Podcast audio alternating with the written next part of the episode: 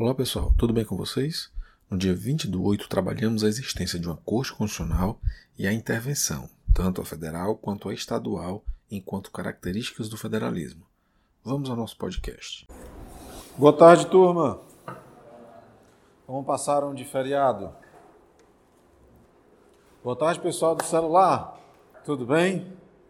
Meus queridos amigos, na aula passada nós falamos da distribuição de competências, né? E hoje vamos falar de mais duas, quem sabe até três características para encerrar o nosso estudo a respeito das características do federalismo.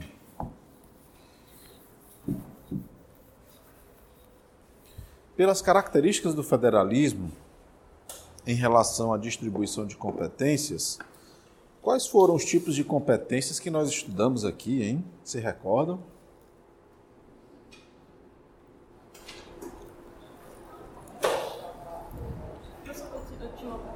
Pois não. Eu vi que o, que o presidente ele nomeou o reitor, o novo reitor da UFC. Uhum. É, se fosse uma universidade estadual, ele poderia fazer o mesmo seria o governador? Governador. Tá? Quais foram os tipos de competências que nós estudamos, pessoal? Exclusiva, privativa, comum, concorrente e suplementar. Show de bola. O que, que difere a competência exclusiva da privativa? Da privativa. O que difere a competência exclusiva da privativa?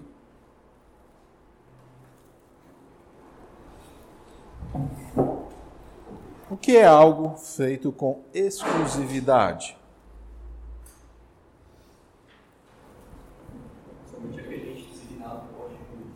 Perfeito. Somente o ente o qual a Constituição escolheu poderá desempenhar, exercer a competência delineada em seu texto.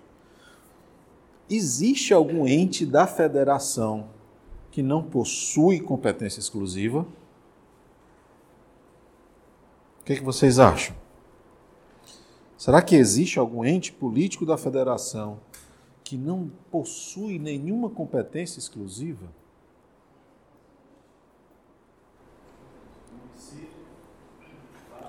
Os municípios e os estados e o Distrito Federal. Vamos lá. Você discorda? Por quê? Cada um tem a sua, sua determinada vaga. O grande exemplo que a gente utiliza?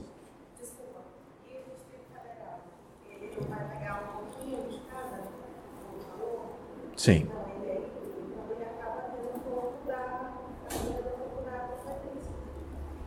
Tá, vamos lá. O exemplo que a gente utiliza geralmente, os livros, a doutrina utiliza geralmente para definir a competência exclusiva é o artigo 21. O artigo 21, de fato, ele traz exemplos de competência exclusiva e competência exclusiva da União. Mas será que apenas a União foi agraciada com competências as quais ela somente poderia, poderá ou poderia desempenhar? Vamos lá. Lembram o que é o poder decorrente?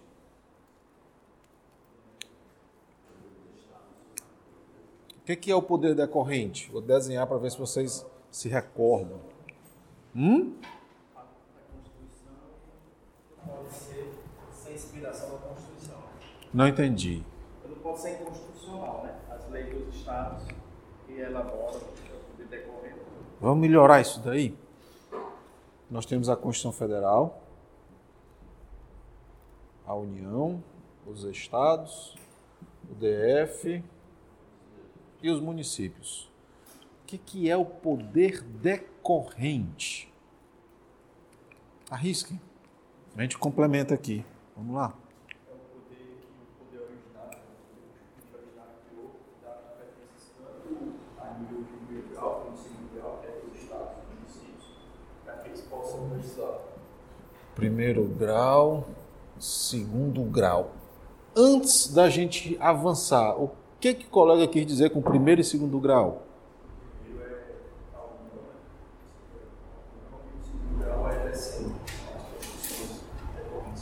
Quer dizer que a gente pode dizer que a União seria um ente de primeiro grau, Estado de segundo grau, é isso? Pronto. Era aí onde eu queria chegar. Essa terminologia de primeiros, segundos e terceiros graus, ela não é apropriada quando a gente fala dos entes políticos da federação. Porque ela, de fato, ela denota, ela traz uma ideia de submissão hierárquica, coisa que o federalismo ele não reconhece, tá? É por isso que eu sempre coloco aqui na mesma linha, porque a Constituição ela permite a existência simultânea dessas pessoas aqui. Se nós fôssemos de fato aceitar graus, nós teríamos Constituição Federal, União, Estados e municípios, por exemplo. Nem mesmo poderia ser dessa forma aqui, porque aí não há federalismo. Aqui nós teríamos um Estado unitário, né, no qual existiria apenas uma Constituição republicana ou uma Constituição monárquica, se for o caso. Tá? Então, não é interessante nós falarmos em graus. Tá? Aqui e acolá, um ou outro autor fala também de nível, o que eu também considero não apropriado para trabalharmos o termo, para trabalharmos o tema de federalismo. Tá? É por isso que eu costumo sempre utilizar o termo de esferas de competências, porque cada um vai ter o seu campo de atuação distinto, não denotando hierarquia, não denotando submissão, não denotando qualquer, qualquer benefício de ordem, digamos assim, jurídica. Pode até existir política, mas aí a gente vai para uma outra discussão. Política, de fato, sem dúvida, há uma diminuição dos municípios em relação aos estados e dos estados em relação à União. Isso é inegável. Mas juridicamente falando, não há qualquer diminuição. E aí, quando eu falei para vocês de competência exclusiva, dando o exemplo do artigo 21, eu mencionei também que todos os entes da federação possuem sim competências exclusivas. Uma delas decorre por, até mesmo do próprio poder decorrente. O que é o poder decorrente? É aquele que de fato é dado pela Constituição Federal para que os estados, Distrito Federal e municípios elaborem as suas próprias constituições. As leis orgânicas municipais, as lei, a lei orgânica do Distrito Federal e a Constituição de cada estado. Ou seja, cada município vai ter que elaborar sua lei orgânica, Cada estado tem que elaborar a sua Constituição e só ele, ninguém mais. Daí a exclusividade. Não comporta delegação, não comporta entregar para qualquer outra pessoa que não aquela que a Constituição indicou expressamente. Tá? Então, isso daí é exclusividade. Até brinquei aqui com vocês, fazendo a, a diferença da competência exclusiva e privativa de um casal de namorados mais moderno, digamos assim. Lembram dessa brincadeira?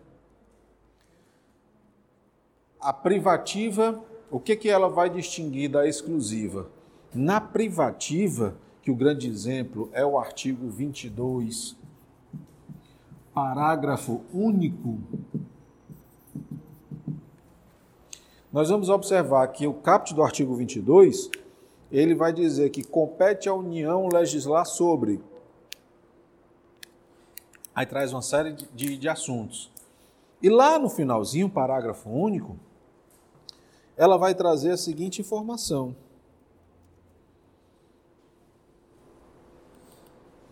Lei complementar poderá autorizar os estados a legislar sobre questões específicas das matérias relacionadas neste artigo. Ou seja, as matérias do artigo 22 São da União. Mas se a União quiser, através do Congresso Nacional, elabora uma lei complementar que vai fazer o quê?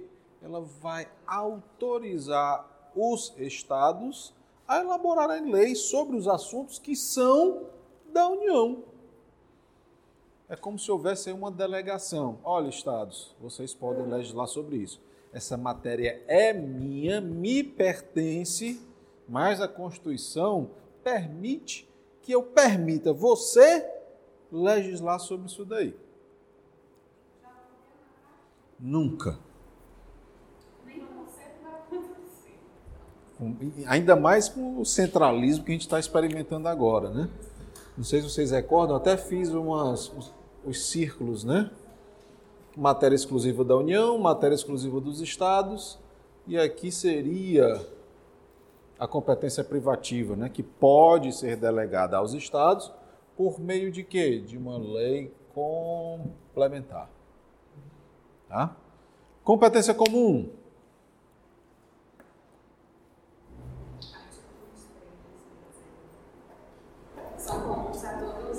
Exatamente. É competência comum da União dos Estados do DF, zelar pela guarda da Constituição, cuidar da saúde da assistência pública, tá? Ou seja, são matérias que competem a todos eles dentro da sua aplicabilidade, tá? Então eles podem legislar sobre isso daí sem é, é, livremente dentro do seu âmbito de competência. E depois falamos da competência privada, é, perdão, da concorrente e da suplementar, né? Explicando que a concorrente é aquela que de fato ela se assemelha a uma disputa no qual a União ela pode trazer normas gerais e os estados, uma vez existente essa norma geral, poderá suplementar. Se não houver a norma geral, o Estado legisla plenamente a respeito das matérias previstas no artigo 24 da Constituição. Tá? Então, essas matérias são de legislação concorrente e os parágrafos, parágrafos do 24, do primeiro ao quarto, irão estabelecer aqui como que se desempenha tanto a competência concorrente assim como a competência suplementar. E aí, pessoal, um detalhe nesse ponto. Então vejam só, se não houver normas gerais, ou seja, se a União não tiver elaborado uma lei federal sobre as matérias aí do artigo 24, os estados podem legislar plenamente. Vamos supor que a União não legislou. E aí o Estado, opa, beleza, vou partir na frente, vou largar na frente e vou elaborar uma lei estadual sobre essa matéria X aqui do artigo 24. Aí ele faz isso. Logo depois, a União legisla estabelecendo normas gerais. A Constituição não é que ela diga que há hierarquia, mas ela diz como que se resolve conflitos. Então, primeiro ela vai dizer o quê? É de competência da União trazer normas gerais. Essas normas gerais servirão de inspiração para os estados elaborarem as suas leis. Mas se a União não elaborar, os estados poderão plenamente legislar sobre aquilo. Mas vejam qual é a situação. Não há lei federal, o estado vai e legisla. E se depois vier uma lei federal, e se mostra conflitante com a lei estadual. A lei federal revoga a estadual? Fiz essa pergunta a vocês.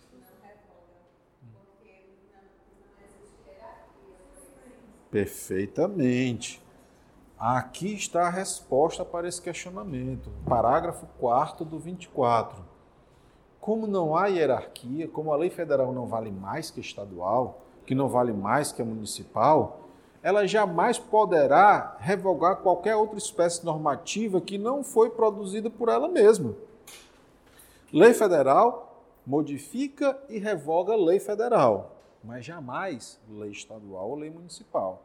Por isso que a Constituição coloca dessa maneira que a superveniência, ou seja, Lei federal que vem depois, sobre normas gerais, suspende a eficácia da lei estadual no que lhe for contrário. Vejam, não é, pessoal, a lei federal que está suspendendo a lei estadual, não. É a Constituição. Quem está dizendo que vai ficar suspenso é a Constituição. Porque se fosse a lei federal, nós teríamos hierarquia. Então, é a própria Constituição quem dá a solução para, para essa possível antinomia, para esse possível conflito. Tá? Então, não é a lei federal quem suspende. Quem determina essa suspensão é a Constituição Federal. Isso daqui adora cair em questões, turma. Adora mesmo. Não apenas das nossas provas, mas se vocês já tiverem se antecipando, resolvendo questões por aí, já devem ter visto essa, que a gente costuma dizer de pegadinha, né? Essa pegadinha aí nas, nas, nas avaliações. Feita essa breve recapitulação a respeito da distribuição de competências, a existência de uma corte constitucional é também uma característica do federalismo. Por que, que é uma característica do federalismo? Vejam só, vou desenhar outra vez. A Constituição Federal, ao distribuir as competências, ela diz o que é da União, diz o que é dos estados, diz o que é do DF e o que é também dos municípios. É, foi aquilo até que eu brinquei com vocês. Olha, é, é o pai e a mãe atribuindo tarefas para filhos. Existe hierarquia entre filhos? Não. São todos filhos do mesmo pai, da mesma mãe, vamos supor. Tem o mesmo valor, ainda que um seja mais velho, outro seja mais novo, mas não há hierarquia. É aquela história que o, menino, o mais novo adora dizer para o mais velho: Você não manda em mim, quem manda em mim é meu pai, minha mãe. Né? Você é meu irmão, você não manda em mim.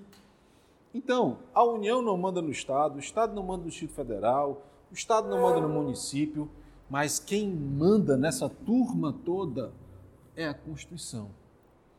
E a Constituição, ao distribuir essas competências, ao distribuir essas tarefas, isso daí pode causar um conflito. Eu, município, posso entender que a minha legislação está perfeita, mas o estado no qual eu estou inserido geograficamente, ele pode entender que a minha lei municipal fere a Constituição estadual, ou fere a Constituição federal, ou fere uma outra lei estadual. A própria União pode entender que uma lei estadual extrapolou a suplementação, né? Nós vimos aí no artigo 24, competência concorrente, competência suplementar. Então vejam, conflitos legislativos podem surgir do exercício dessas competências. E aí é necessário que alguém resolva esses conflitos. E quem vai resolver esses conflitos é o Supremo Tribunal Federal.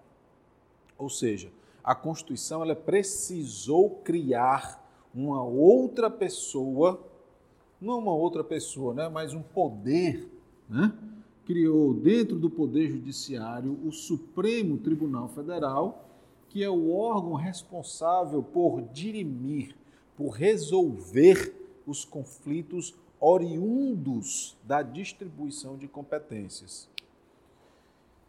Isso porque, vejamos aqui na própria Constituição,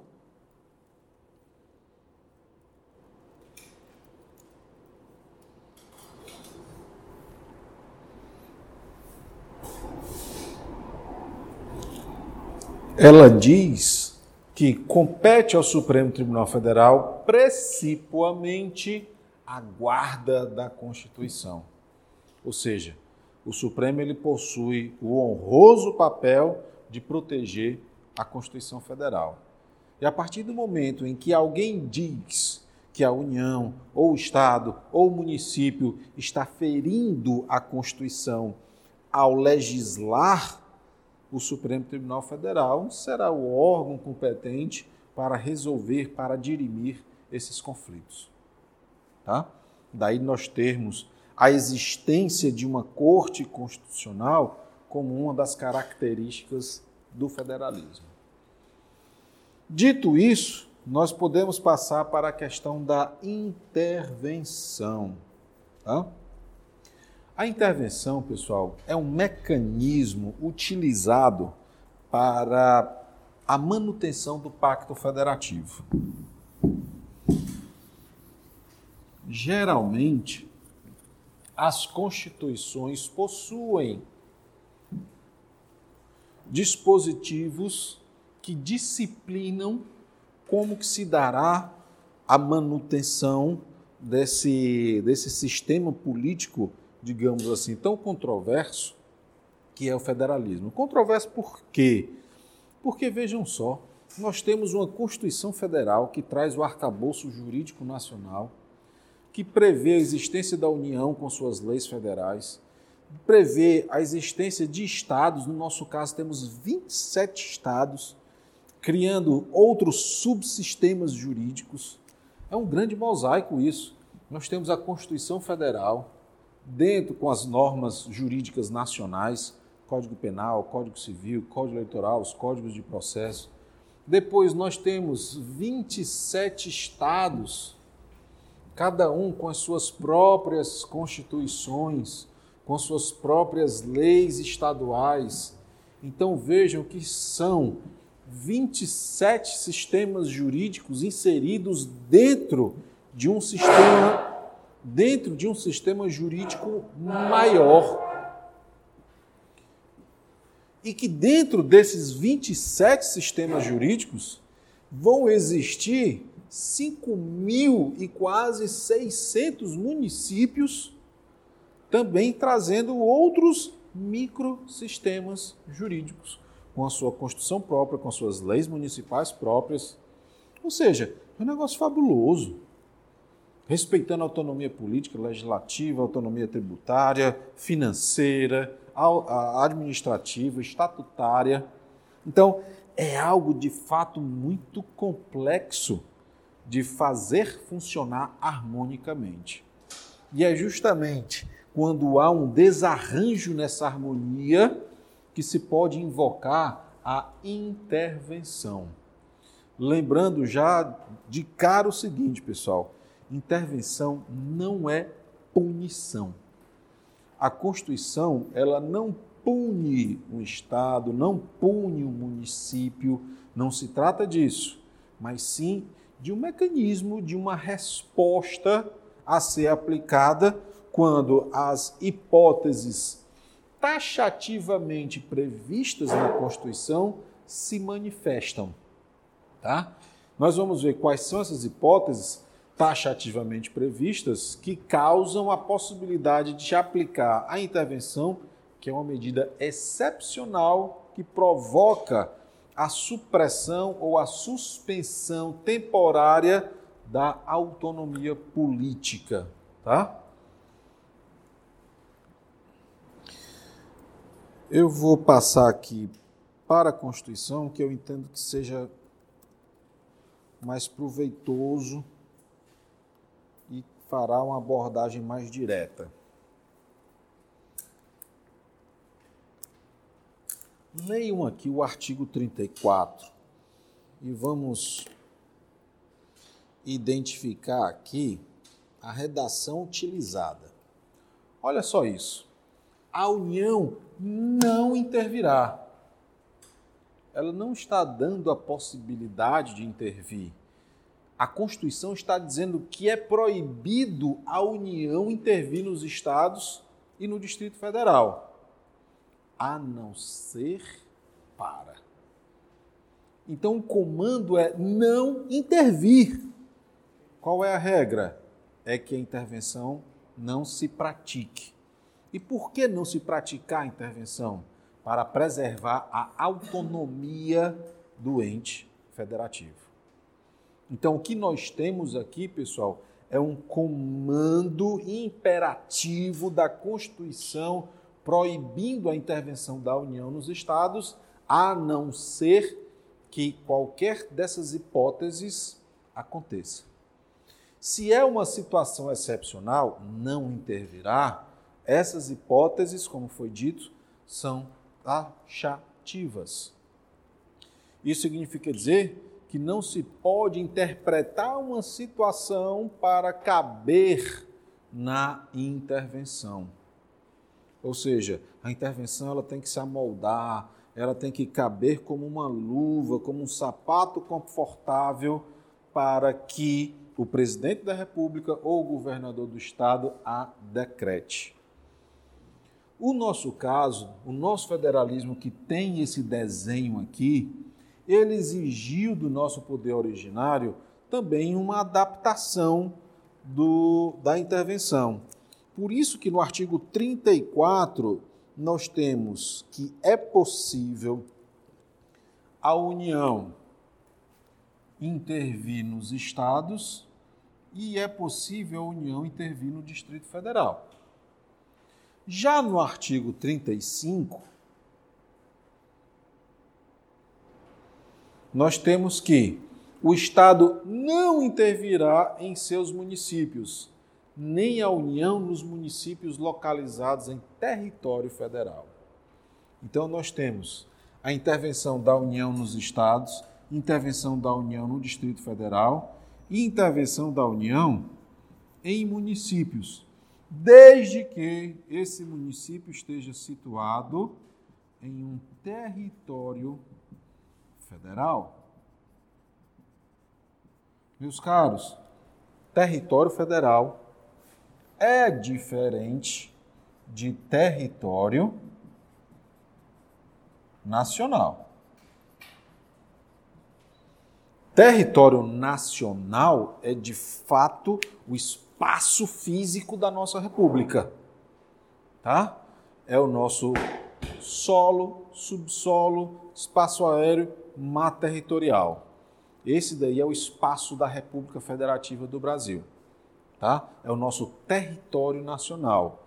Esse território nacional, ele é fragmentado, ele é dividido entre estados e os municípios. E o que, que é o território federal? O território federal é, é, um, é um espaço físico dentro do território nacional que não é Estado. Certo? Não é Estado. É como se fosse uma porção territorial que não foi transformada em Estado. Portanto, não tem governador eleito, mas pode ter município. E se tiver município, esse município poderá sofrer intervenção da União. Até a Constituição de 1988, nós tínhamos territórios federais. Território Federal de Roraima, Território Federal de Fernando de Noronha, que não, não faziam parte de nenhum estado. Hoje, Fernando de Noronha faz parte de um estado, o estado de Pernambuco. Tá? mas antes não fazia parte do estado de Pernambuco, de Pernambuco, então ele pertencia, estava sob a administração da União, por se tratar de um território federal. Assim como era Roraima antigamente, era um território federal, administrado pela União. Existia ali um governador, mas era nomeado pelo presidente da República, porque não se tratava de um Estado, portanto, não tinha eleições para governador, era o presidente que nomeava a pessoa que iria administrar aquele território da União. Tá? Então, hoje, apesar da previsão constitucional da União poder intervir em municípios localizados em território federal, é materialmente impossível, porque não temos hoje territórios federais ainda que seja possível criar territórios federais. Mas isso daí é assunto para, salvo engano, a nossa próxima aula. Tá? Pouquíssimo provável de nós criarmos territórios federais. Diria que praticamente impossível. Caso, o Fernando sendo território estadual, né, é, é, o nosso presidente ele esteve lá e, e queria mudar aquela questão da estada. Você está lá, como Nova York você paga, né, ficar durante o dia você paga um valor, né? A taxa ambiental, né? O governo federal teria essa, esse, essa ferramenta, ele poderia agir assim? Salvo engano, a administração dessa taxa ambiental é feita pelo governo de Pernambuco. E aí somente o governador poderia modificar esse. Não. Que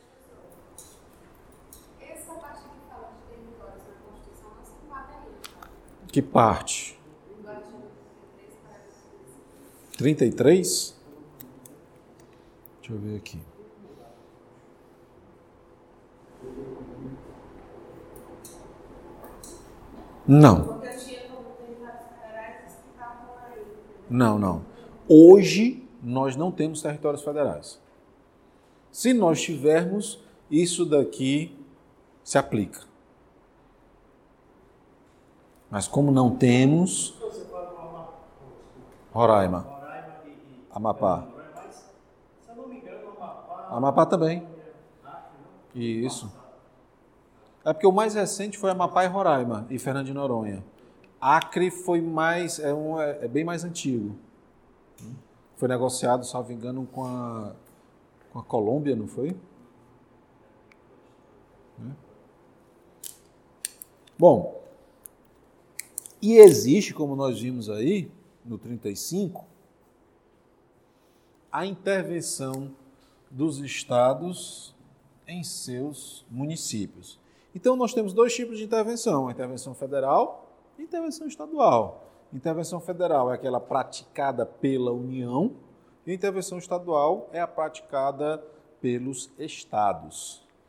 Pessoal, me respondam aqui uma coisa. A gente fica se coçando todinho para admitir que tem hierarquia, né? Aí, ó, tá vendo? É a União que intervém nos estados. São os estados que intervêm seus respectivos municípios.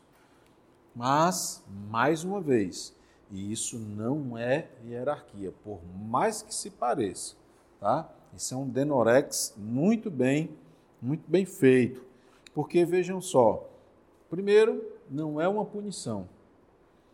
O Estado não está sendo punido, o município não está sendo punido. A solução encontrada pelo nosso legislador constitucional originário aqui foi a de fazer com que o ente mais amplo, o que está dentro de um sistema jurídico maior, ele possa intervir no menos amplo. Então a ideia é tão somente essa. Certo? Tanto que o Estado do Ceará só vai poder intervir, se for o caso, nos municípios que estão dentro do seu território. Se hierarquia existisse, o Estado poderia intervir em qualquer município, já que ele é superior a município. Não é?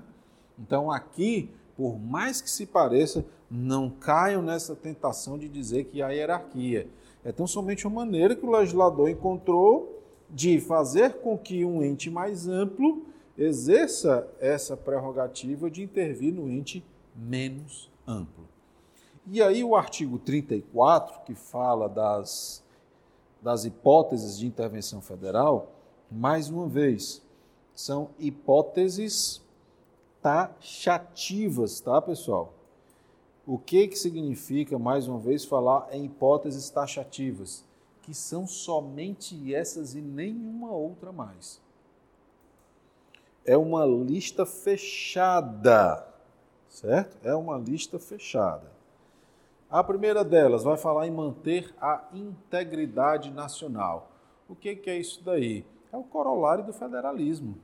Ou seja, é justamente vamos imaginar que o Estado do Ceará ele queira agora decretar a sua soberania. Não, vamos criar agora a República Cearense. Então não fazemos mais parte da República Federativa do Brasil. A União pode intervir para manter a integridade nacional. Tá? Como quase aconteceu há uns bons anos atrás, quando existiu e ainda existe um movimento separatista lá no Sul, né, chamado aí de República dos Pampas, que pegava uma porção do Rio Grande do Sul, Santa Catarina, para, digamos assim, nascer uma nova república. Também poderá ser praticada para repelir invasão estrangeira ou de uma unidade da federação em outra. Se porventura a Argentina queira invadir o nosso território, ou o Ceará invadir o território do Piauí, ou o Maranhão invadir o nosso território, enfim. Depois,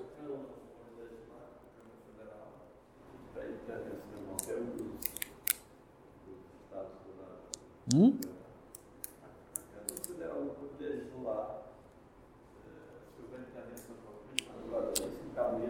Ela pode legislar quase tudo, menos uma coisa: emenda a Constituição.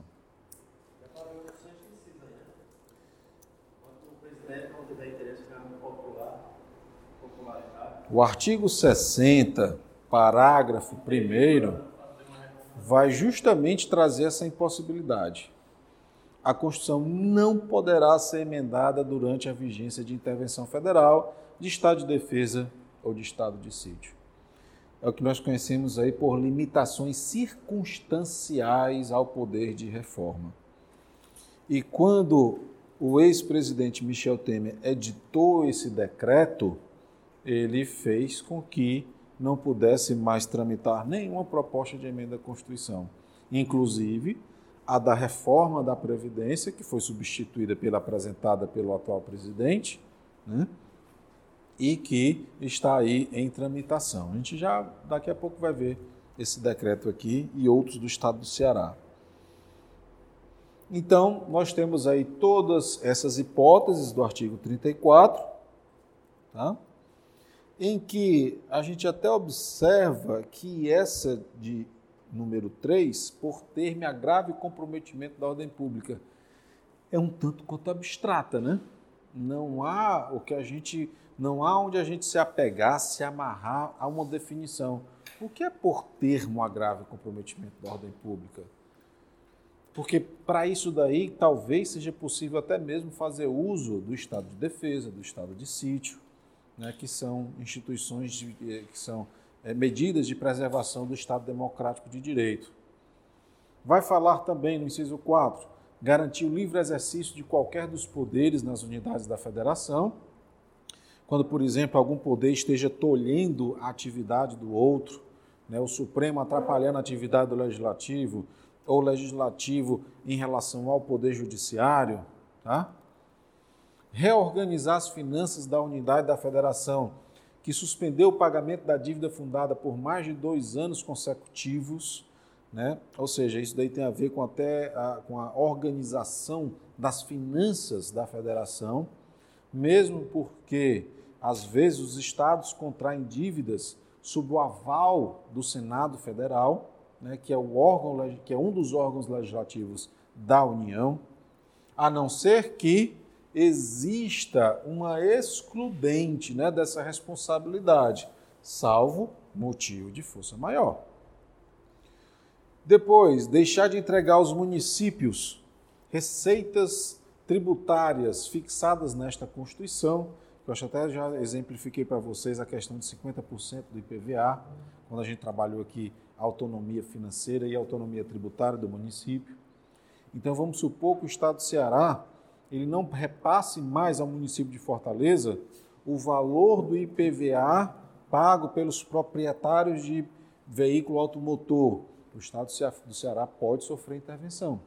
Intervenção da União, intervenção praticada pelo presidente da República.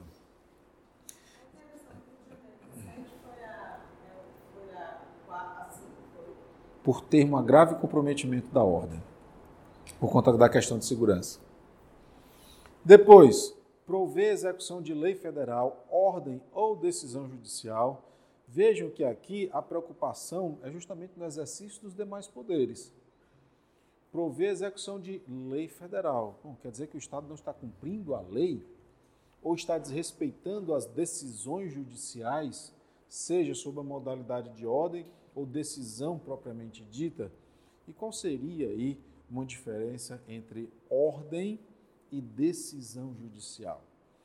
Pessoal, no decorrer de um processo, dentro de uma linha do tempo em que um processo esteja em tramitação, o juiz pode dar várias ordens dentro de um processo. Ordem para liberar uma pessoa, ordem para exibir o documento, ordem de busca e apreensão de documentos, tá? ordem de pagar um valor a alguém. Então, dentro de um processo, são emanadas pelo Poder Judiciário diversas ordens. Então, a ordem judicial, enquanto desrespeito à ordem judicial, é um dos motivos em que se pode praticar a intervenção para devolver o prestígio ao Poder Judiciário.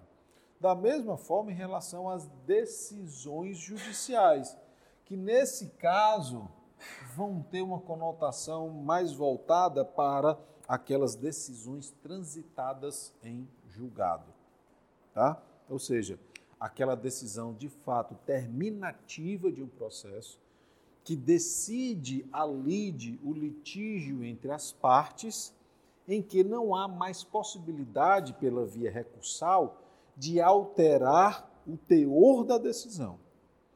Então, essa seria a distinção entre ordem e decisão judicial. A ordem são aquelas que nós chamamos de decisões interlocutórias, decisões dadas no decorrer de um processo, enquanto a decisão judicial, nesse sentido empregado pelo artigo 34, seria aquela decisão que finaliza, que termina, que encerra um processo a qual não há mais possibilidade de se modificar o seu teor, ou seja, está transitado em julgado. Tudo bem? E por fim, nós temos aí o inciso 7, que fala aí de princípios constitucionais, trazendo aí os incisos de A a E. Assegurar a observância dos seguintes princípios constitucionais: forma republicana, sistema representativo e regime democrático, direitos da pessoa humana, autonomia municipal, prestação de contas da administração pública direta e indireta e aplicação do mínimo exigido da receita resultante de impostos estaduais, compreendida a proveniente de transferências, na manutenção e desenvolvimento do ensino e nas ações e serviços públicos de saúde. Percebo que esse dispositivo, inciso 7 do 34, ele mostra uma preocupação com vários segmentos republicanos. Isso que o artigo 34, inciso 7, nos mostra são os princípios constitucionais sensíveis. Tá? Esses princípios constitucionais sensíveis possibilitam a Procuradoria-Geral da República a representar o Supremo Tribunal Federal para decretar a intervenção em um determinado Estado. Então, é um dispositivo que reflete o que vocês irão estudar ainda como controle de constitucionalidade pela possibilidade de se, manejar, de se manejar uma ação de inconstitucionalidade interventiva. Tá? Quem faz essa, essa verificação? Quem faz essa fiscalização?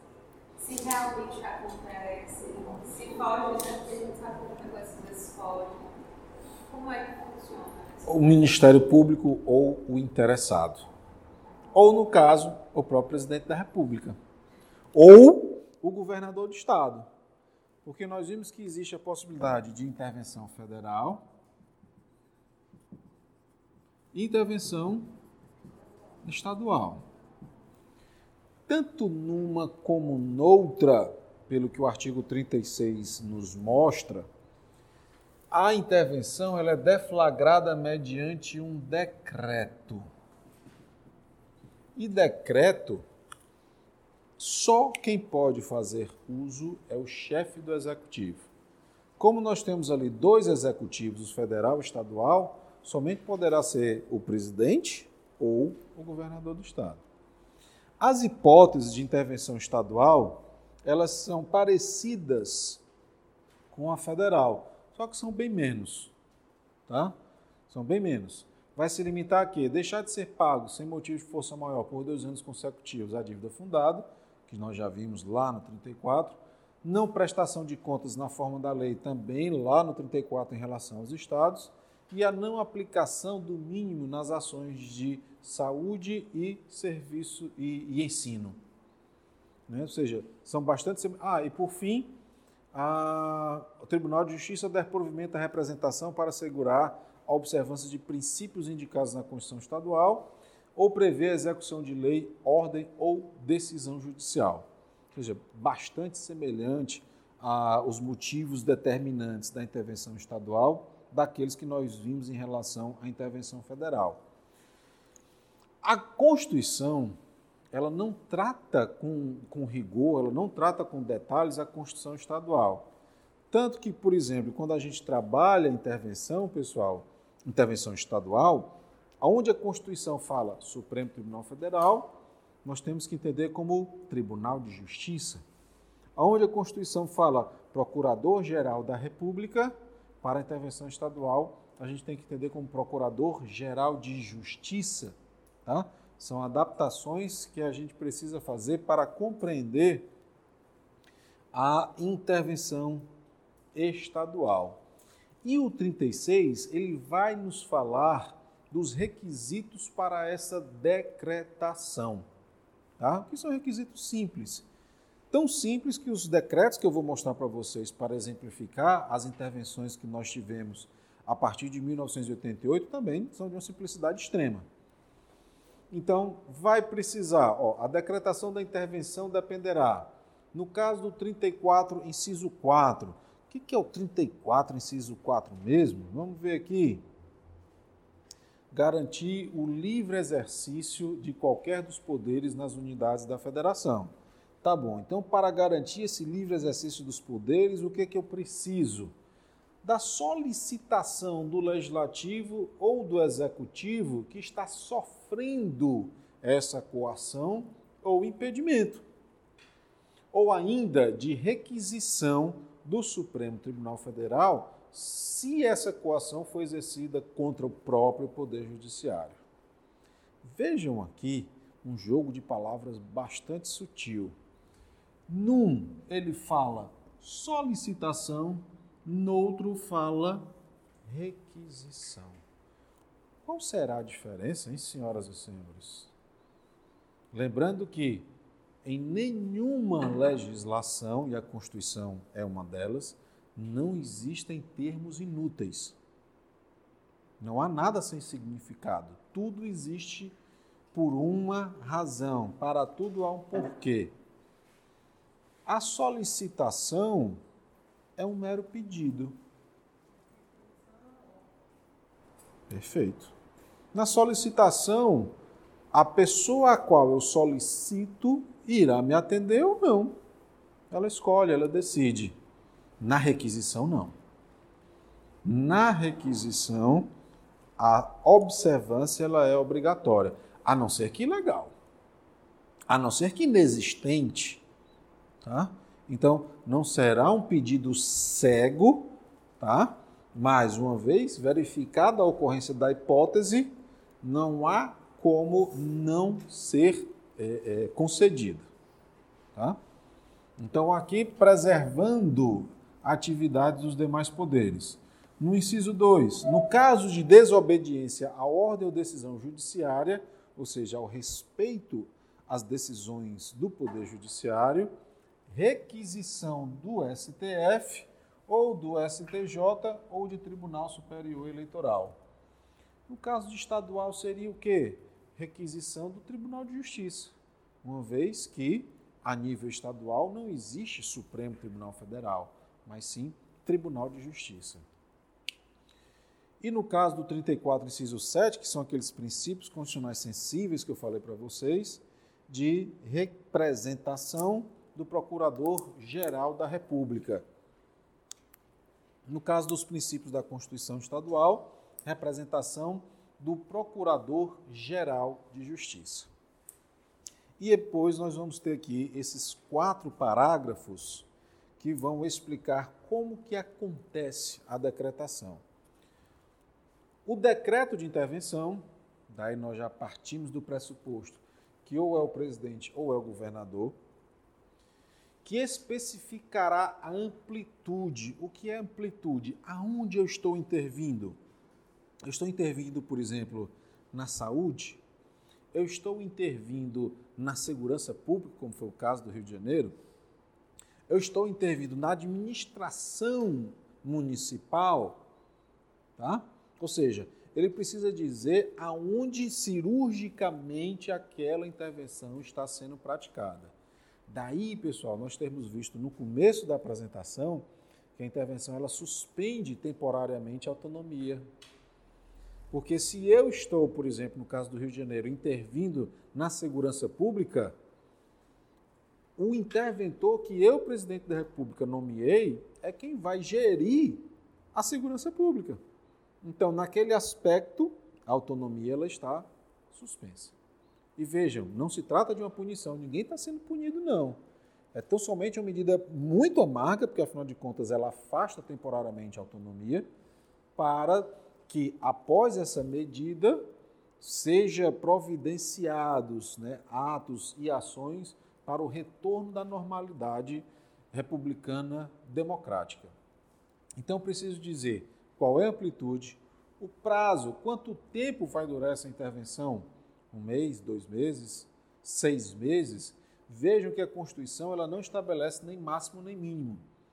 Isso porque deve ser o mínimo possível para a devolução da autonomia. Tá? Então, o prazo e as condições de execução, ou seja, quais são os atos que pode praticar, e, se couber, nomeará o interventor. Por que nome, se couber nomear o interventor? Que pode ser o caso de, por exemplo, não pagamento da dívida. Se o decreto que eu acabei de expedir, praticando a intervenção, ele já contém o comando para o pagamento da dívida, uma vez que a dívida foi paga, se acabou a intervenção. Não tem mais porquê da sua existência. É o que a gente diz de exaurir o objeto. O objeto que era o pagamento da dívida já foi cumprido. Então não preciso mais de intervenção. Tá? Então, é muito. Às vezes pode acontecer que tão somente com a decretação já se resolva aquela medida excepcional. Então, nomeando o interventor, esse decreto será submetido à apreciação do Congresso ou da Assembleia Legislativa. Pessoal, então eu, presidente, elaboro um decreto e mando esse decreto com amplitude, contendo o prazo, as condições de execução e o nome do interventor, eu mando para o Congresso Nacional ou, se for um caso de intervenção estadual, para a Assembleia Legislativa. Vejam como essa medida ela é urgente, tanto que eles vão ter um prazo de 24 horas para apreciar esse decreto. Aí, ah, se tiver em recesso, convoca todo mundo também no prazo de 24 horas. Tá? Pessoal, esse decreto, ele tem aquela tramitação que a gente observa, ah, vamos apresentar uma emenda, vamos modificar um dispositivo. Será que eles têm essa mesma tramitação? Não, porque não é um projeto de lei. É um decreto apresentado pelo chefe do executivo, portanto, só pode ser aprovado ou rejeitado. Se rejeitado foi, se acabou ali mesmo. Ah, e se o Congresso Nacional quiser mudar o nome do interventor? Não pode. O Congresso rejeita o decreto e, se o presidente quiser, edita um outro com o nome de um interventor que ele acredita que será aprovado pelos demais. Aí,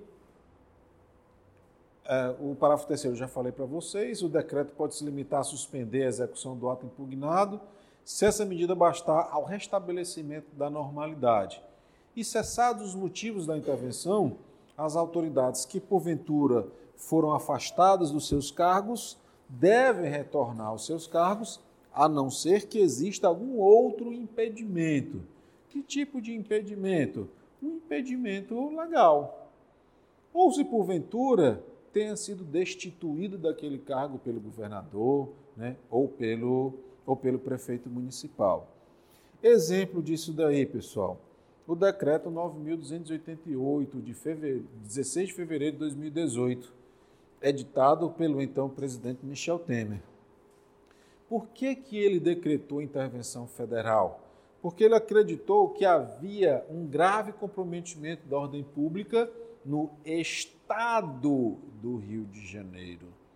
Ah, mas a confusão era toda no município do Rio de Janeiro. Ele poderia decretar intervenção no município? Não. O, pre... o governador poderia, tá? O presidente só pode decretar intervenção em município se o município estiver situado em território federal. Hoje não temos nenhum território federal, tá? Então, sim, tem que pôr. E aí o que, que ele vai dizer? Fica decretada a intervenção federal no estado do Rio de Janeiro e aí já pôs o prazo até 31 de dezembro de 2018. Tá bom, e o que mais? Agora eu vou falar da amplitude. A intervenção de que trata o CAPT se limita à área de segurança pública. Ou seja, eu disse cirurgicamente aonde que a intervenção está sendo praticada, cujo objetivo é por termo a grave comprometimento da ordem pública no estado do Rio de Janeiro.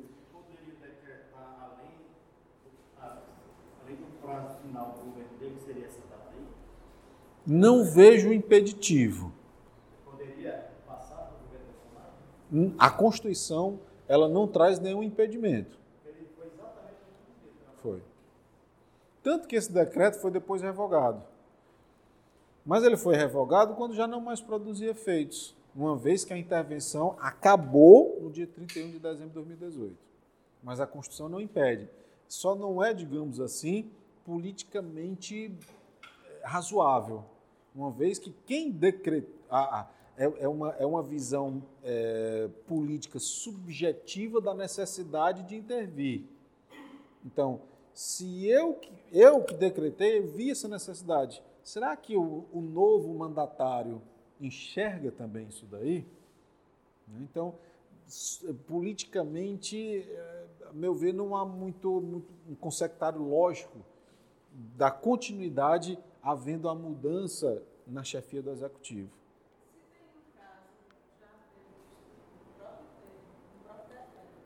Precisa ter um Precisa o quê? Não. Ele deixa de produzir efeitos. Mas é porque a própria Lei Complementar 95 de 96 dá a prerrogativa dos, dos chefes dos executivos eles compilarem esses atos normativos.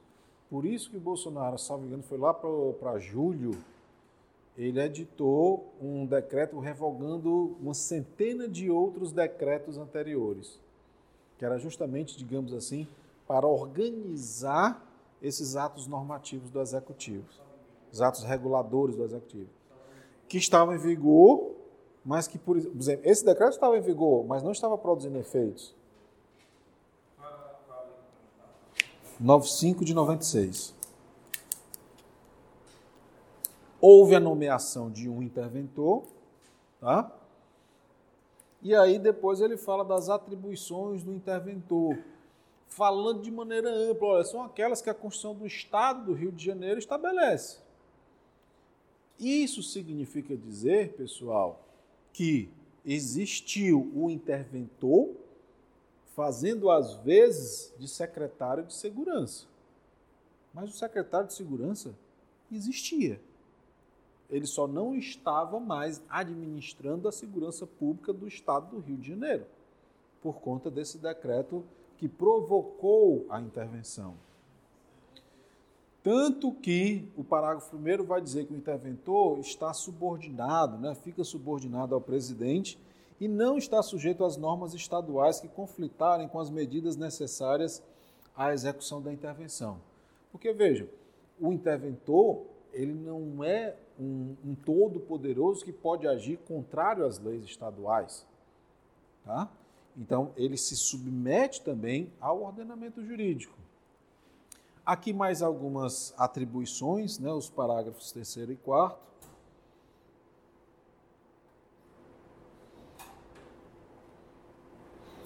E para a gente concluir, trago para. Isso aqui, os slides foram as coisas que a gente trabalhou, tá?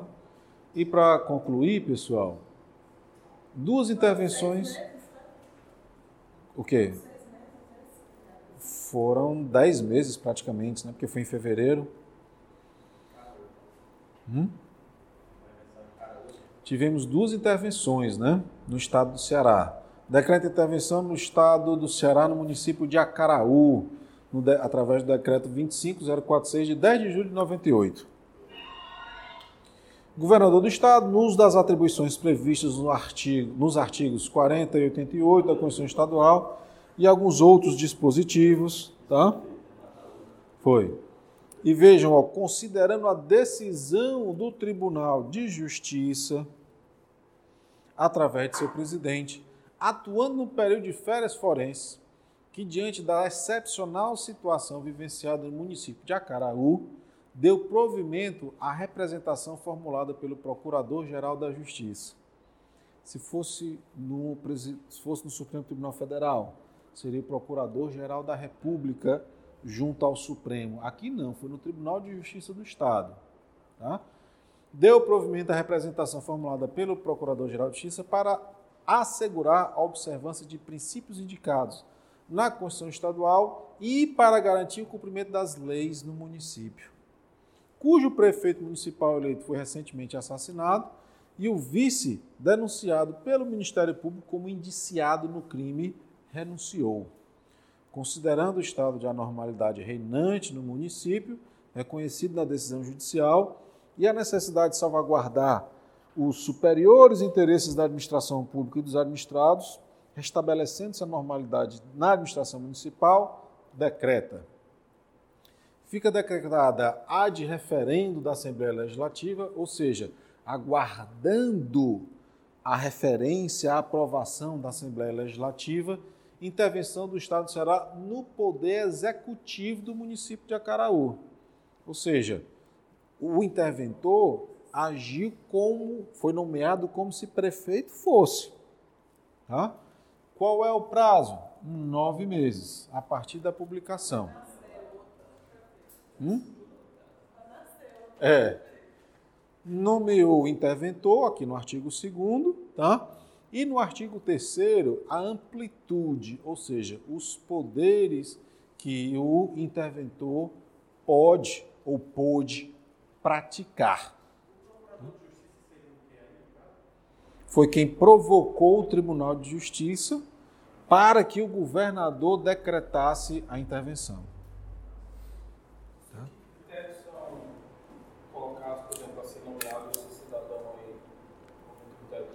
É quem o chefe do executivo, seja o presidente ou o governador, acredite que irá conseguir resolver a situação.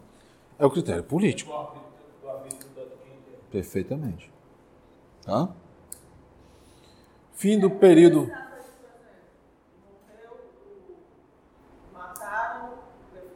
O vice renunciou. Uhum. Presidente da Câmara, que precisa convocar novas eleições. Foi. Eu não sei se ao término dessa intervenção já seriam aplicadas novas eleições. Né? Se não foram, o presidente da Câmara assume e novas eleições são convocadas. Aí, a depender do prazo do mandato, se for nos dois primeiros ou nos dois últimos anos, essas eleições devem acontecer em 90 ou 30 dias, respectivamente.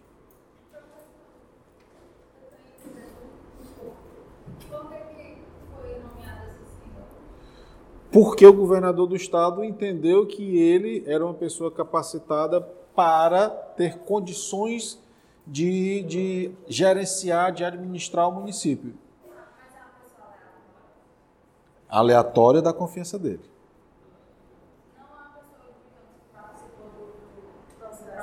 Não. Não. Tá? Convocou extraordinariamente a Assembleia, tá? E depois aqueles demais dizeres, né? Nove meses.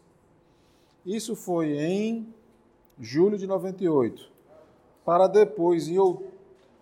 não, antes disso, né, em 91, uma outra intervenção, dessa vez no município de Santa Quitéria. Tá? Aqui é, fala dos incisos 2 e 3 da Constituição Federal. Vamos relembrar o que, que diz o inciso 2 e 3 da Constituição? Artigo 35. Não prestação de contas e não aplicação dos 25% na saúde e educação pública municipal. Tá? Então, Santa Quitéria, teórico, nesse, nesse período, é, não prestou contas e não aplicou os 25% na educação e na saúde pública, sendo, portanto, decretada intervenção por um prazo de oito meses. Vejam que nós temos aqui um outro interventor, tá? e depois praticamente os mesmos dizeres encontrados no, no, no decreto anterior. Tá? Então, é uma, é uma um instrumento regulamentar, né, o decreto, extremamente simples, mesmo porque a Constituição diz que é de uma, de uma simplicidade extrema, ou seja, decreto intervenção, digo aonde está sendo praticada, o prazo, no meio interventor, se for o caso, e convoca a Assembleia Legislativa ou o Congresso Nacional para apreciar esse decreto é, no prazo de 24 horas. Se porventura é, estiver em recesso, aí também convoca-se extraordinariamente no prazo de 24 horas.